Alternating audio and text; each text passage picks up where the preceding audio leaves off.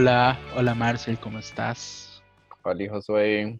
Este, bueno, estamos, hola y gracias por escucharnos. Estamos en otro episodio de Positivos después de, después de una semana de descanso. Este, y, eh, ¿qué iba a decir?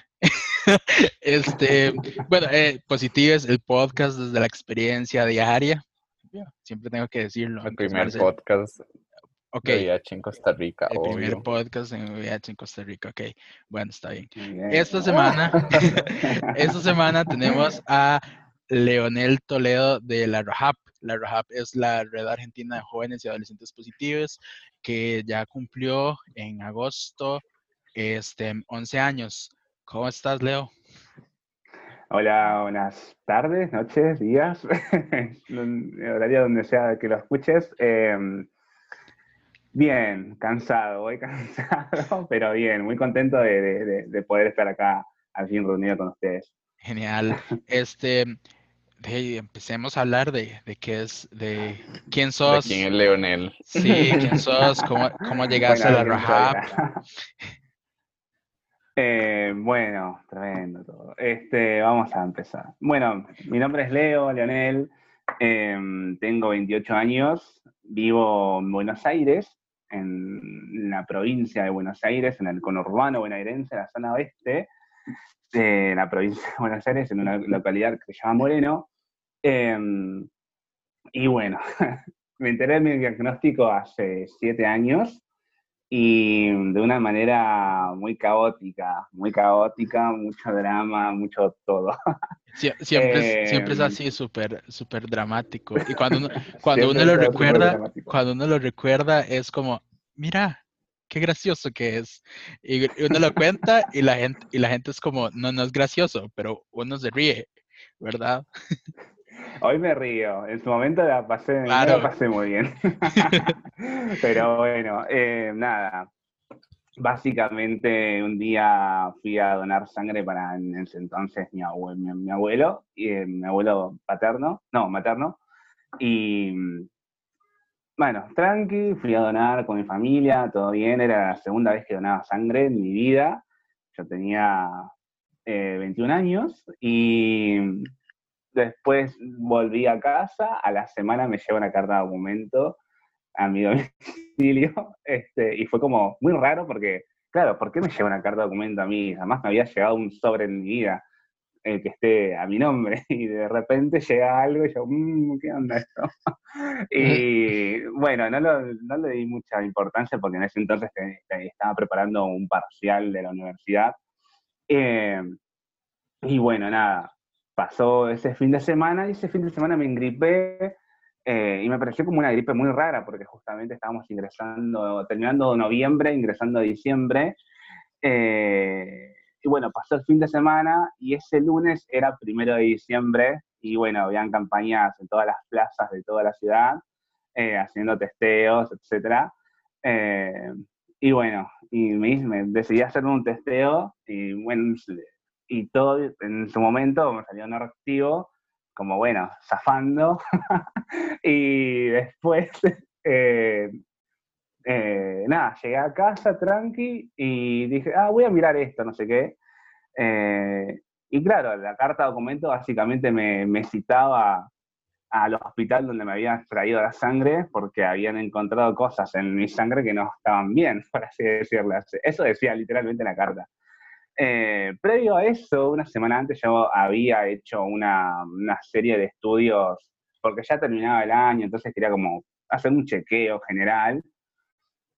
Entonces, antes de ir a este hospital donde yo había donado sangre, fui al hospital de acá donde vivo yo, en Moreno, en donde me, dan los resultados de ese último laboratorio que me había hecho.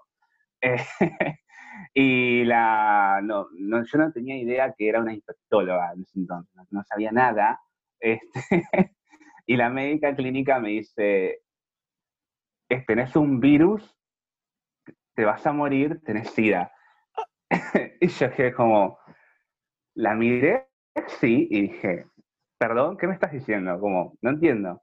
Sí, tenés un virus, estás infectado, eh, corres riesgo de muerte, eh, tenés que ver un infectólogo. Yo digo, ¿qué, qué me estás diciendo? Es como que desde ese momento mi, mi, cabeza hizo, chao, como que me fui.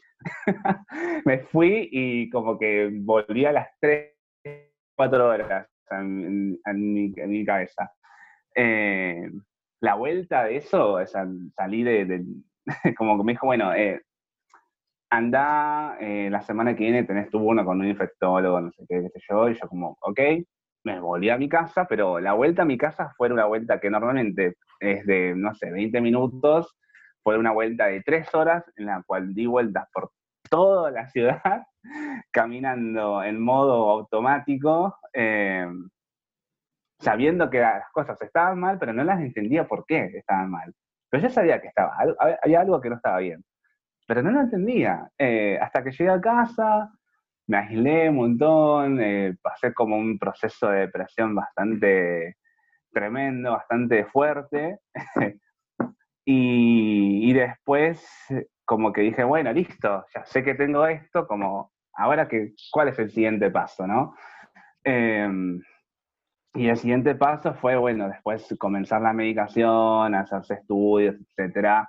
Claro, y yo pasé de ser un pibe eh, que estaba yendo a la universidad, que estaba re enamorado de, su exnovio, por así decirlo, en su momento. Eh, y de que nada, que, que vivía de esa manera a tener que hacerse estudios, a tener que hablar con médicos, a como que de repente pasé de, salir de la adolescencia, que bueno, ahora, pum, sos un adulto, como bueno, tenés que hacer esto, tenés que ocuparte de esto, tenés que tomar medicación, tenés que hablar con tus doctores, tenés que hacer esto, como... Y fue como, wow, fue como un proceso que hice todo dentro de tres meses, en modo automático también, sin darme cuenta de todo lo que, las cosas que hacía. Es como, de repente me fui, me hacía análisis, estudios, eh, eh, comencé con la medicación. Eh, en ese entonces yo trabajaba en la ciudad autónoma de Buenos Aires, en la capital. Yo vivo en una parte de provincia, entonces tenía que trabajar, eh, tenía que trabajar en microcentro, en el microcentro porteño, y tenía una hora de viaje en tren. Y la primera vez que tomé la medicación la tomé en el tren. este, fue como, bueno, tengo que tomar esto ahora porque no tengo otro tiempo para poder hacerlo sin tener en cuenta después efectos secundarios. es como que fue todo así, todo a las apuradas, todo para allá, sin tiempo de pensar. Em, y después, bueno, ¿no? Eh, después el, tener esto, ¿no? De, bueno, vas a retirar la medicación, todo siempre a escondidas, sin que mis padres lo sepan, porque mis viejos no la podían saber. Eh, esta situación porque era como, no, no, ¿cómo van a saber esto? No, no, pueden saber sobre esto. Eh, y luego, dato de color, yo había salido de closet hace menos de un año, entonces es como, bueno, yo salí de closet recién, no puedo contarles esto ya, como tengo que esperar un tiempo por lo menos, como, aparte ni yo me entienda a mí mismo, como que no, no puedo, como que, como que más o menos, ahí más o menos una noción de de entender procesos iba como comenzando a, tener. Eh, y bueno, pasó el año y recién después de un año y medio pude, contarlos a, contarles a, mis padres eh, que vivía con VIH y fue como la primera vez que, lloré con ellos eh, en conjunto y, y, fue como algo muy, muy lindo y al mismo tiempo muy triste. Eh, pero, pero bueno, así viví tranqui como un tiempo largo hasta que me cansé de, tomar la medicación porque en un momento em, empecé a, a intervenir a mí mismo y decirme, bueno, pero ¿por qué estoy tomando esto? Como, me pudrió ya. estoy podrido de estar, tomando todos los días una medicación, que encima que son tres pastillas que me ponen una la piel amarilla, a veces duermo mal, a veces duermo bien. ¿Qué ¿Por qué me pasan estas cosas? Como que como que de repente me, vi todo el tiempo solo, ¿no? Como siempre era yo con esto y yo tener que cuidar, por ejemplo, a la persona con, la, con quien yo estaba. Como que yo me sentía en ese plan de que yo era una bomba a punto de explotar, entonces si yo no tomaba esta medicación, se iba todo al carajo. Em, claro, y nunca me replanteé la, la, la, la posibilidad incluso de de conocer a alguien que esté pasando lo mismo que me está pasando a mí.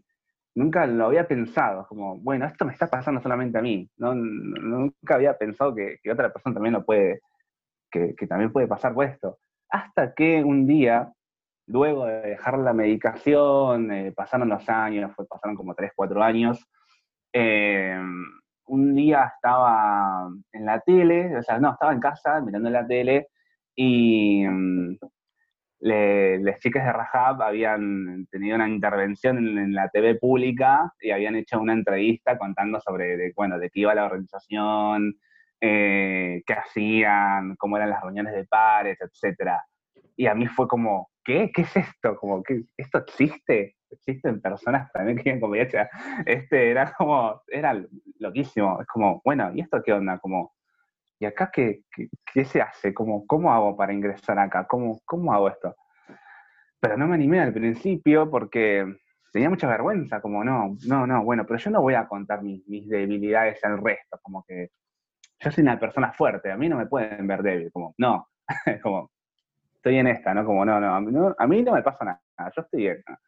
Pero no, en realidad me pasaba de todo, me pasaba que nunca pude haber hablado con alguien que también pase lo mismo que me pasaba a mí, eh, y que tenía un montón de cosas recontenidas que, que, las estaba acumulando, acumulando, acumulando, hasta que un día explotaron y, y, y, casi, no sé, casi no, no la cuento. o sea, un día, me doy, con el tiempo me fui dando cuenta que, que todas las cosas que me pasaban, o sea, pasaba por cosas malas, o tomaba malas decisiones y todo eran porque no, no me detenía como a hablar las cosas en el momento que tenían que hacerlo. Eh, hasta que un día, bueno, pasa, eh, llega el 2018 y me animo, ya bueno, eh, ya usaba más Instagram y esas cosas, y me animo a enviarles un mensaje a la, a la red de, al Instagram de la red de Rahab, y me contestan, me contestan y me dicen, hola, ¿cómo estás, Leo? ¿Qué sé yo? Y yo como preguntando, muy dudoso, todo el tiempo muy dudoso, ¿no? Como, mm, eh, eh, bueno, me, preguntaron hace cuánto vivía con VIH, eh, de dónde era, cuántos años tenía, y en ese entonces yo tenía dos años menos que ahora, tenía 26, y bueno, les conté de dónde era, qué medicación tomaba, y que estaba como interesado porque no, nunca había hablado en mi vida con alguien que también vivía con VIH. Y, la verdad que me recibieron re bien, eh, nos, me dieron como una bienvenida en un grupo privado que tenemos nosotros en Facebook, eh, y de repente me encontré con, con diferentes realidades que jamás pensé en mi vida que podían llegar a existir, como por ejemplo eh, eh, personas que nacieron con VIH, por ejemplo. Yo cuando leí que una persona nacía con VIH fue como, wow, ¿y esto qué es? Como, ¿esto pasa realmente? Y ahí fue como, como que yo previo a esto, o sea, previo de ingresar a Rajab, yo venía teniendo como una política, o sea, yo eh, participaba políticamente en organizaciones partidarias, eh, pero jamás, había, jamás le había eh, dado como una importancia a, a, mi vida, ¿no? A mi VIH. Jamás siempre lo dejé como en un costado. Eh, y Rajab hizo eso en mí, como Rajab me, me, cambió la vida. Rajab me, me, puso en un eje de decir, acá hay cosas que hacer y hay cosas que activar y, y, y hay cosas que, que se necesitan decir hay cosas que se necesitan visibilizar. Eh, eh, eh, no sé, reclamar por la medicación, reclamar por los análisis de CD4. de repente me encontré con, diferentes tipos de desigualdades y de, injusticias que jamás pensé que podían haber llegado a existir y, y que te tocan al corazón un montón y eso mismo es lo que después te motiva a querer hacer cosas. Y cada vez, bueno, me fui como involucrando un poco más, eh, de repente pasé de, bueno, de, participar en una reunión de pares a, ayudar a hacer, a generar las reuniones de pares. Las reuniones de pares son, uh, perdón que me suena el reloj. Las reuniones de pares son las, eh, son reuniones de, de, de, que es justamente el pulmón de, la organización, ¿no? Es como lo que te motiva a estar dentro de Rajab. Uno de los motivos, unos cuantos motivos, porque no es el único, pero de repente estar eh, en un lugar en el cual vos te sientas seguro de poder contar lo que te pasa con otras personas es inexplicable. Es, algo que, es inexplicable y es increíble. Y, me encantaba hacerlo, me encantaba ayudar a, generar esos espacios.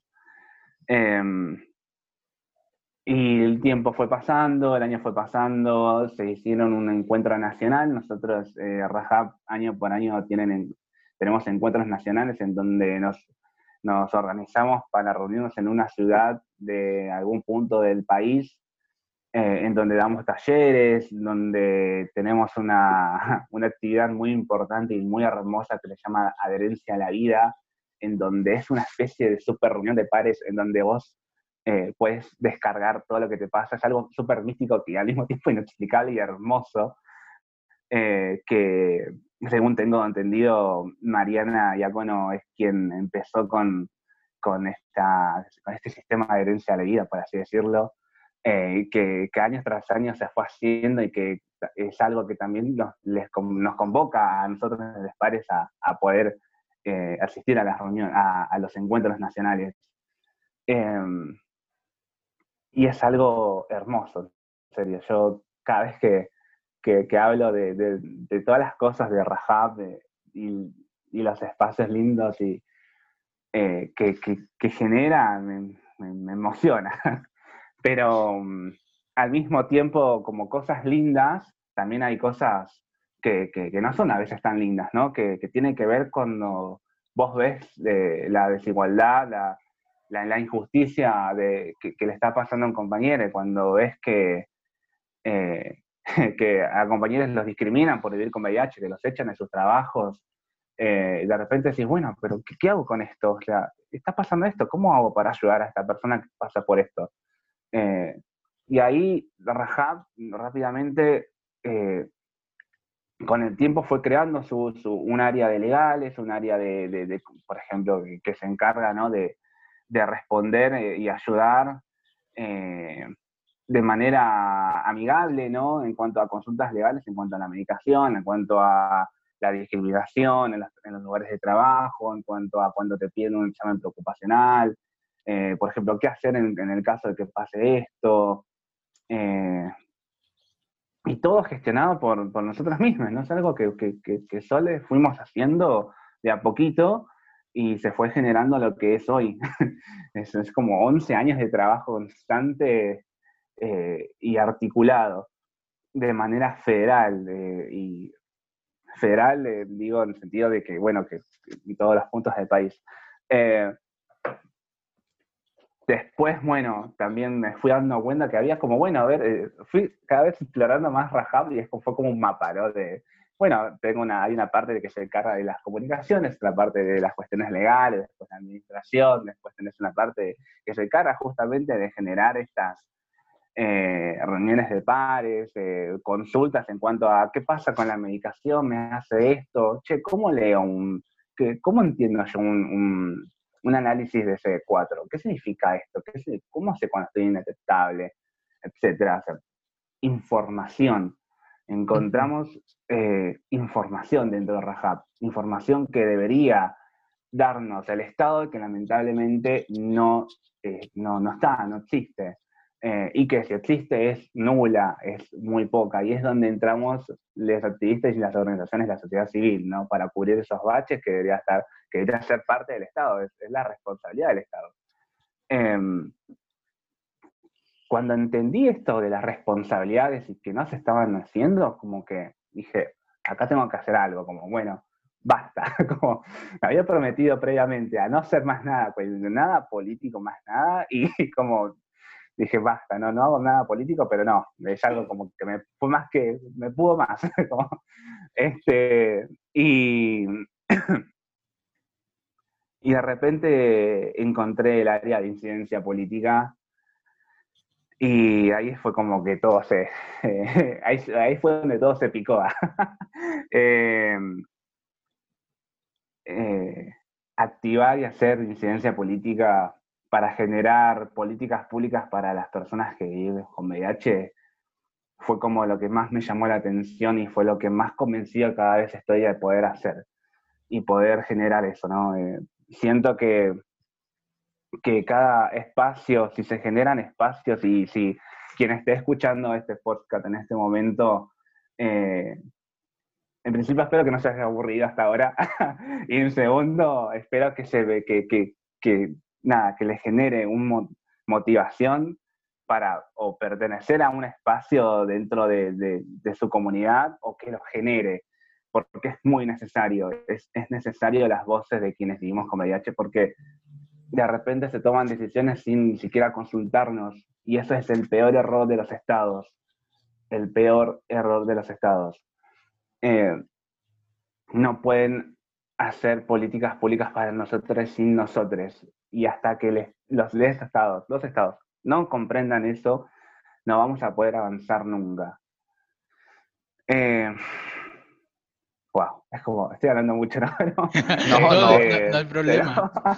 de hecho, es muy, muy interesante porque, eh, bueno, hablo desde la experiencia mía, uno empieza a entender como todas estas faltas de, como decís vos, de políticas públicas, de tomarnos más en cuenta en, en, acciones que toma el gobierno o instituciones y demás, información que no le llega a las personas hasta que uno vive con la condición eh, en el cuerpo, porque a veces, no sé, tal vez uno tiene como cierto conocimiento del VIH, pero uno está fuera del VIH, por decirlo de alguna manera. Y hasta que, no, no debería ser, pero hasta que una persona adquiere el VIH, eh, logra entender realmente lo necesario que son como todos estos espacios y toda esta información para, para tomar el VIH de una manera diferente a como eh, año tras año nos los han dado. Eh. Tal cual. Ustedes mismos en, anteriores podcasts, porque los escucho, ¿ah? este, dicen en, varias oportunidades, eh, no te enterás del VIH o no tomas la conciencia en cuanto a la información del VIH o hasta que no te pasa o hasta que no tenés a alguien que querés mucho que esté pasando por eso. Eh, y eso es tremendo, es tremendo que tenga que pasar, todo esto que tenga que pasar para poder acceder a la información. Eh, y en cuanto a la información y a la incidencia política, este, mm, nada.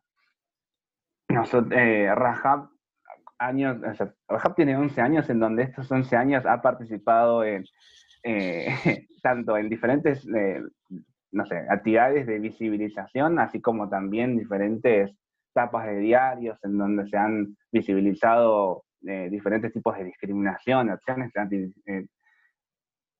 acciones antiderechos, por así decirlo, este, para como más englobarlo a todo a, un solo término, ¿no? Em, así como también eh, la generación de políticas públicas, eh, como por ejemplo las presentaciones de, de, diferentes proyectos de ley de renovación de nuestra ley nacional de VIH, la respuesta al VIH y de hepatitis virales. Eh, ahora mismo, de hecho, este último año en esta en esta cuarentena dio también como lugar a, poder organizarse en conjunto con las demás organizaciones para, poder presentar nuevamente una nueva, un nuevo proyecto de ley de VIH, porque entendemos que el que tenemos acá en Argentina le falta un montón eh, y que tiene que ser autorizado en principio porque ya pasaron más de 25 años, ya tiene 30 años la ley, entonces como es necesario autorizar.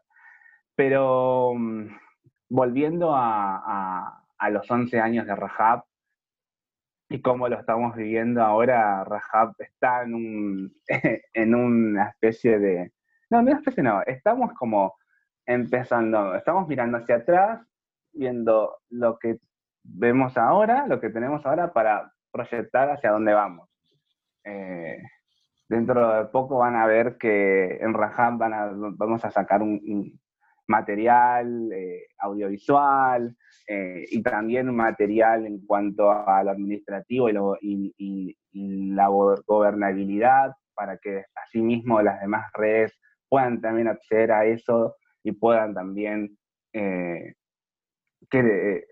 pasar pasos que, omitir pasos que nosotros dimos eh, omitir equivocaciones, por así decirlas, ¿no? Porque en toda organización necesitas, eh, necesitas como a veces equivocarte para saber las cosas que necesitas. Bueno, nosotros entendiendo esto, como que, bueno, eh, vamos a dar lugar a, que las demás, también, las demás organizaciones las demás redes nacionales puedan nutrirse de este contenido en base a, lo que estamos buscando nosotros en cuanto a nuestra representación y la gobernabilidad y la forma de administrar una organización que, es por y para jóvenes con VIH en este caso. Eh, y es tremendo, es tremendo todo este, todo este trabajo que, aparte es todo, es todo a pulmón porque eh, a nosotros no es que nos eh, tenemos como un, sueldo todos los meses ni nada, esto es todo activismo, es todo a pulmón, todo a, no, así que es como que tiene un, valor un poco más agregado, por así decirlo, porque lo hacemos desde el corazón, porque, nos, porque entendemos lo que se está pasando el otro. Entonces, entendemos que, estos espacios son necesarios y, y, se tienen que nutrir más. Por eso también insto a que si alguna persona con poder de toma de decisión está escuchando este podcast, eh, que, que entienda y que es necesario invertir en también redes nacionales eh, para generar estos espacios, ¿no? Eh, obviamente lo ideal sería que, bueno, que, los, que, que, no, tengamos que, que si todo funcionaría bien, no deberíamos, como que, ¿no? Esto, estos espacios no deberían existir si, todo debería funcionar como debería funcionar, ¿no? Pero entendiendo que estamos en Latinoamérica, ¿no? Que somos el tercer mundo y que fuimos golpeados históricamente por lugares anti, personas antiderechos y gobiernos antiderechos, como que tremendo eso. Pero, pero sí, que tomen conciencia que es necesario invertir en, en políticas públicas que nos incluyan. E, eso que mencionas, mencionabas antes, digamos, de que la labor que hacen en Rahab, en el Rahab es puro activismo, este, sin sueldo, sin, sin, que es prácticamente a puro, a pura empatía, ¿no? A puro de, de, lo que, de lo que yo veo que sucede a otras personas, pues tratar de solucionar. Este, es súper importante porque muchas veces muchas personas con VIH nos detenemos este, de lo que queremos hacer, como que, por ejemplo, nos encontramos qué pasa, X, Y cosa, este, en el sistema de salud o en el trabajo o X, porque las, cosas suceden, ¿verdad? Y cuando uno encuentra a una amiga con VIH, se cuentan los chismes y se cuenta lo que le, ha pasado, este, de repente se da cuenta que ocurrió algo en el sistema de salud y creemos que por no tener los recursos económicos de una fundación o que si bien ayudan bastante, este,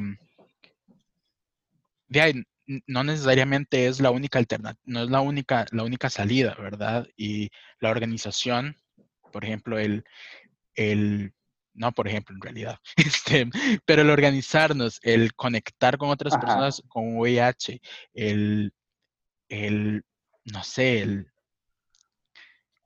el empatizar, el ver más allá de nuestras narices, este, establecer objetivos, organizarnos, es realmente efectivo, ¿verdad? Que muchas veces la gente, la gente dice de repente que al salir a las calles no se logra nada, ¿verdad? Que solamente andan, andan los vagos ahí en la calle, ¿verdad?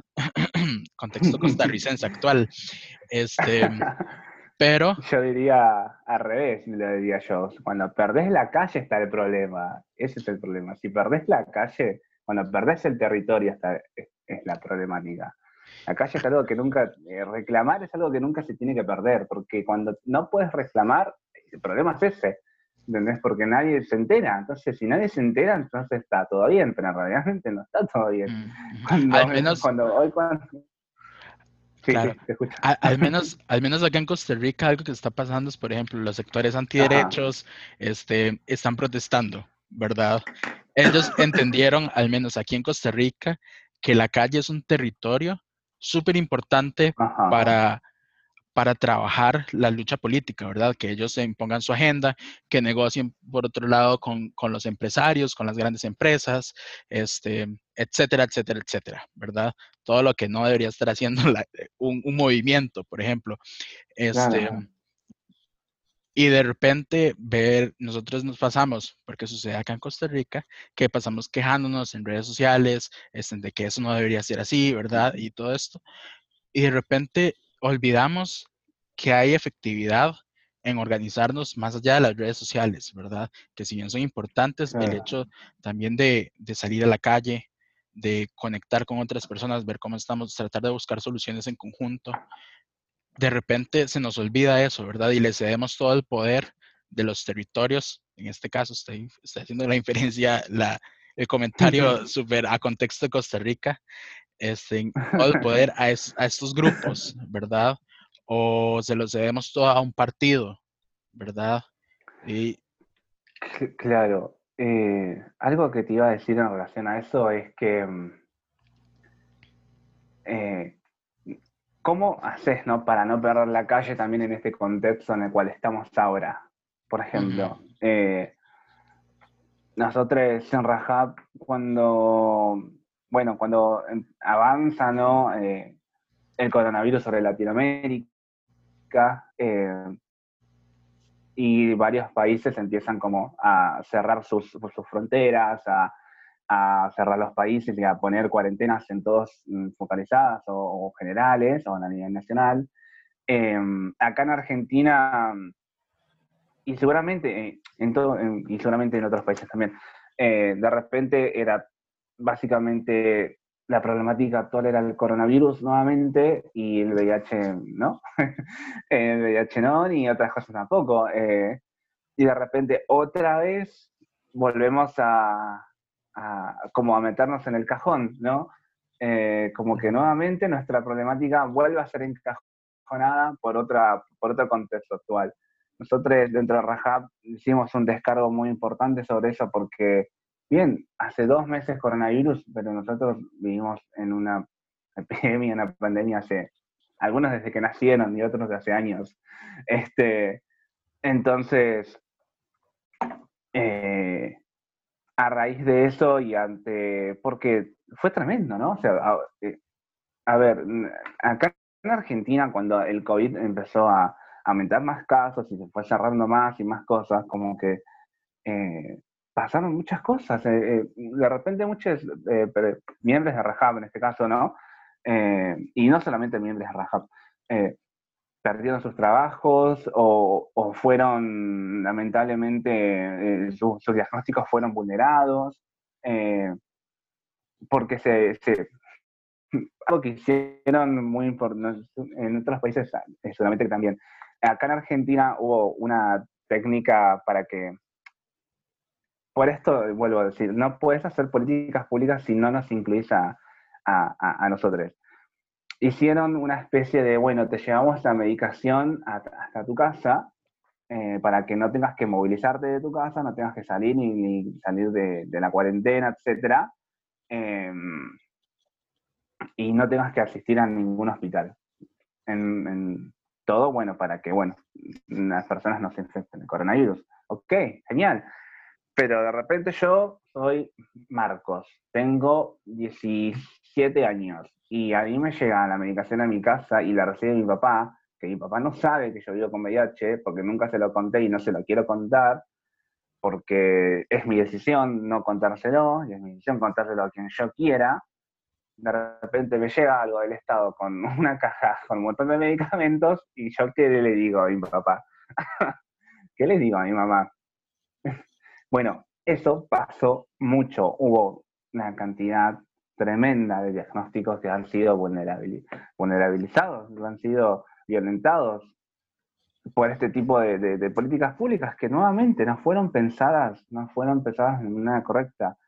Eh, y esto, como, así como de, este tipo de problemáticas, después también, o sea, esto no es nada, porque después hubo compañeros que se quedaron sin casa, hubo compañeros que se quedaron sin trabajo, sin, sin comida.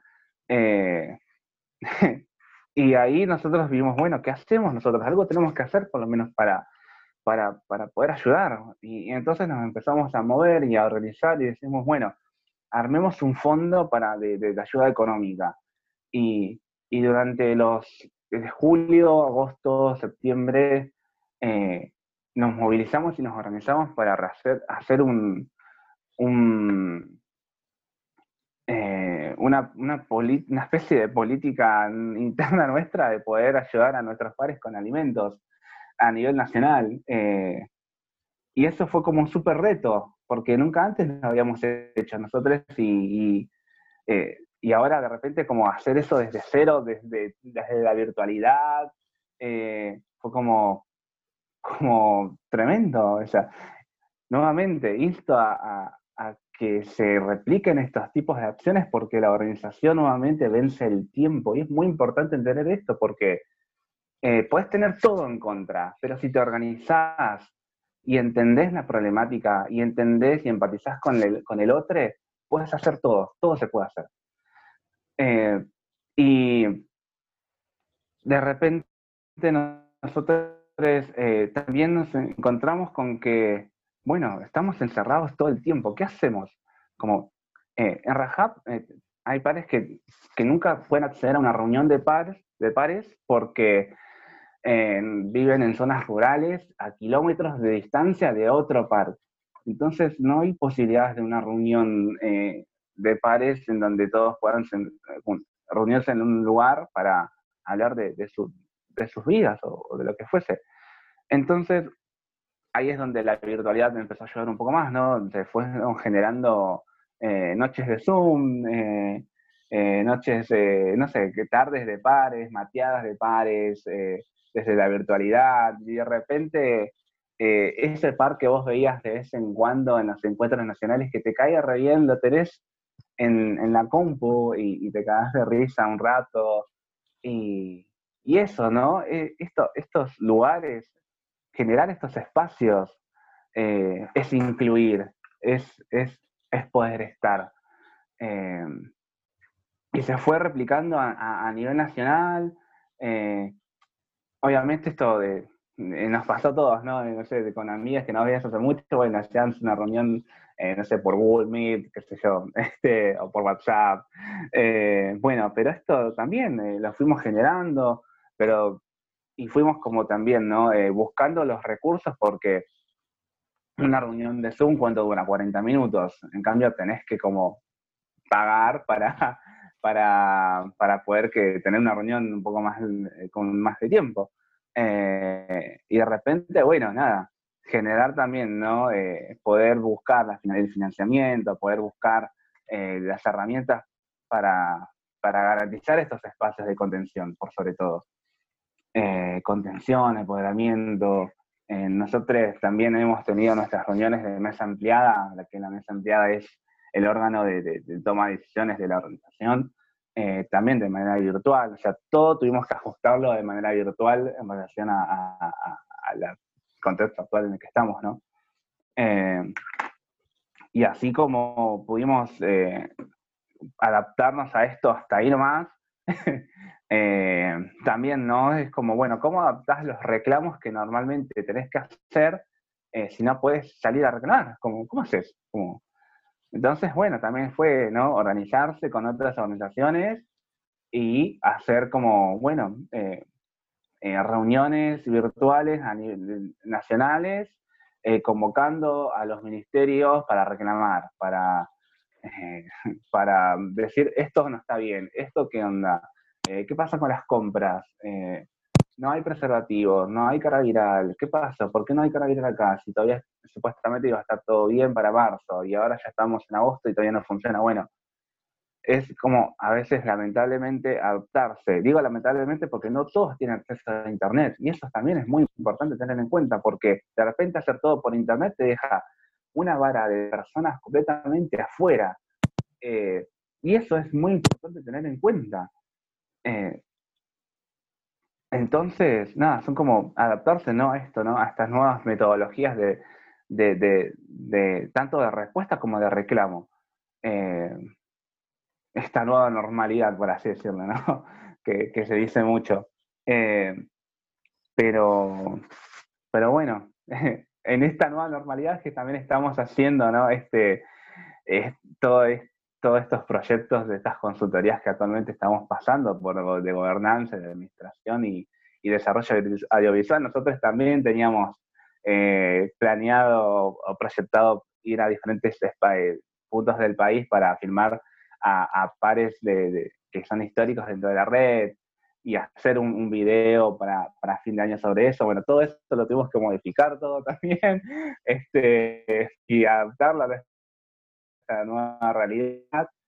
Em, nada, eso es como, es, tremendo todo esto. No puedo dejar de decir la palabra tremendo porque cada vez que, que, miro hacia atrás y digo todo y, empiezo como a contar y todas las cosas que fuimos haciendo en estos meses, que es, es, un montón.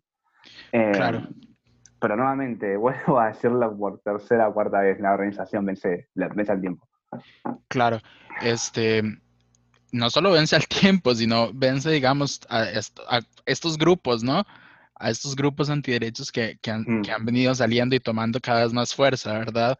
Este, así es como se obtuvo tratamiento, así es como se, se, han obtenido pruebas, se ha obtenido, se ha obtenido muchas cosas a través de la organización y, y definitivamente yo creo que el mensaje, el, el, principal mensaje a dejar acá es de alguien que se sienta solo, porque seguramente lo primero que sucede cuando estamos recién diagnosticados nos sentimos solos y bichos raros, ¿verdad? entonces, entonces creo que creo que el, mejor mensaje es buscar en ahí en, en, su país. Seguramente hay organizaciones que trabajan en el VIH, hay, hay grupos de pares, hay, hay diferentes diferentes personas que trabajan, acercarse a esas personas, acercarse a esas organizaciones y, nada, hablar sin miedo, o sea, este, no hay nada más bonito que, sí, no hay nada más bonito que empezar, que empezar a hablar de las cosas que duelen en algún momento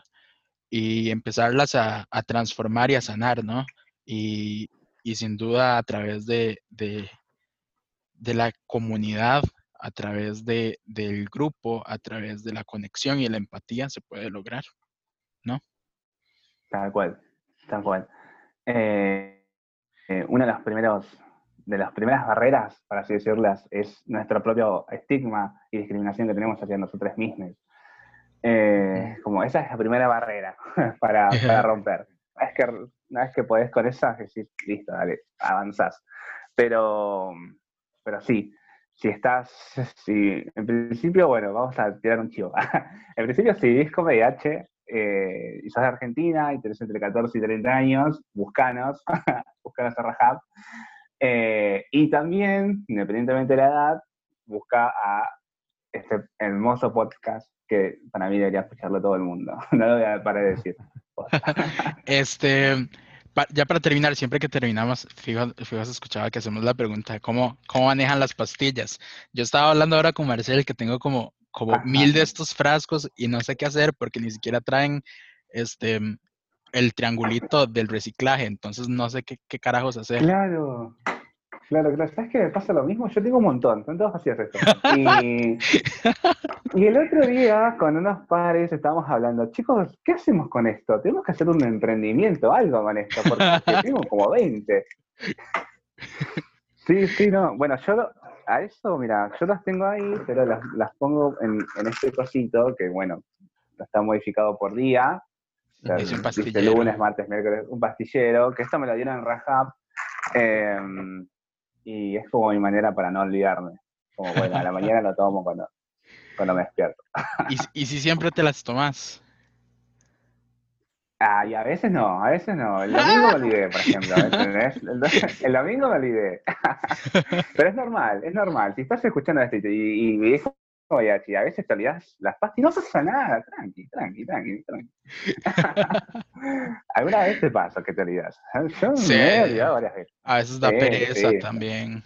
Sí, sí, sí, sí. Y está todo bien, está bien. Nosotros no, no somos un robot que traga pastillas, somos humanos y, y necesitamos nuestros tiempos también. Basta, La cura, necesitamos la cura, necesitamos, tenemos que meditar la cura. Definitivamente. Eso, bueno, Leo, yo creo que sería bueno, es un placer haberte tenido en, este episodio esta semana. Igual, como, como les hemos dicho a las personas invitadas que hemos tenido, y los micrófonos están abiertos, entonces en cualquier momento, pues esperen otra invitación o, o si tienen en algún problema, algún, algún tema, alguna cosa que quisieran hablar, pues se pueden acercar y nosotros definitivamente les, les prestamos el espacio, este, o inclusive investigamos, hacemos de, de, detectives, investigamos sobre cosas, buscamos especialistas o algo Para, para, hablar sobre, sobre los temas. Este, y nada, Marcel Serra. Leonel, muchísimas gracias por aceptar la invitación. Como te dijo Josué, el espacio está abierto para vos y para alguno de tus compañeros que quieran participar. Muy importante lo que mencionaste vos, digamos, como la unión de las personas que vivimos con VIH, ser empáticos con las situaciones y condiciones de vida en las que vive cada uno, porque no todos tenemos los mismos privilegios eh, o las mismas eh, posición socioeconómica, eh, no sé, académica además. Eh, y esta unión de, de, personas para crear organizaciones, hacer presiones a los gobiernos, hacer presiones a la academia, hacer presiones a, varios sectores que, de que nos han invisibilizado. Eh, nosotros, nosotros somos los únicos que podemos ser visibles con VIH para, para que nos escuchen, si no, nunca se va a poder lograr llegar a la meta de una cura, que al fin y al cabo es, es creo que la meta central es tener una cura no solo es de la parte de salud, sino una cura también social. Em, claro. Para los que somos positivos. Para los que somos positivos. muy buenas, muy buenas. Sí, sí, sí, sí, sí, re. Em, algo que a veces digo es que em, yo no quiero un 90, 90, 90, yo quiero la cura, eso quiero. Y no me voy a cansar, eh, ah, no me voy a cansar de militar la cura, nunca. Eh, y ojalá que, nadie la tenga que militar. Así que, ya no es 90, 90, 90, ahora es 95, 95. 95, 95, ahora es 95, tenés razón, tenés razón. Ahora me, me di cuenta esta semana.